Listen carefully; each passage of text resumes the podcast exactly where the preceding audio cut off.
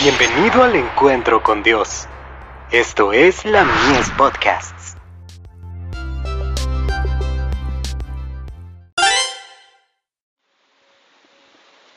La fe por la cual vivo. Una resurrección especial. Y muchos de los que duermen en el polvo de la tierra, serán despertados, unos para vida eterna, y otros para vergüenza y confusión perpetua. Daniel 12, verso 2. Esa medianoche cuando Dios manifiesta su poder para librar a su pueblo. Sale el sol en todo su esplendor. Sucédanse señales y prodigios con rapidez. Los malos contemplan la escena con terror y asombro, mientras los justos se deleitan en comprobar las señales de su liberación. La naturaleza entera parece trastornada. Los ríos dejan de correr. Nubes negras y pesadas se levantan y chocan unas con otras.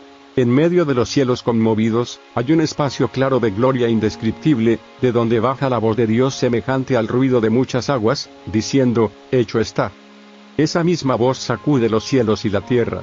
Síguese un gran terremoto. Toda la tierra se alborota e hincha como las olas del mar.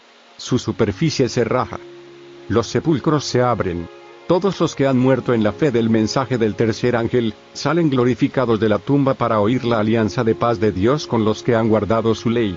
Los que le traspasaron, los que se mofaron y se rieron de la agonía de Cristo, y los enemigos más acérrimos de su verdad y de su pueblo, son resucitados para mirarle en su gloria, y para ver el honor con que serán recompensados los fieles y obedientes. Desde el cielo se oye la voz de Dios que proclama el día, y la hora de la venida de Jesús, y que promulga a su pueblo el pacto eterno. Seguridad y paz en el conflicto de los siglos. Páginas 694, 695 y 698.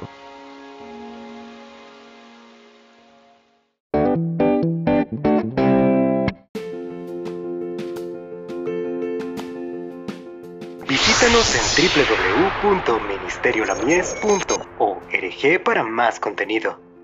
Dios te bendiga.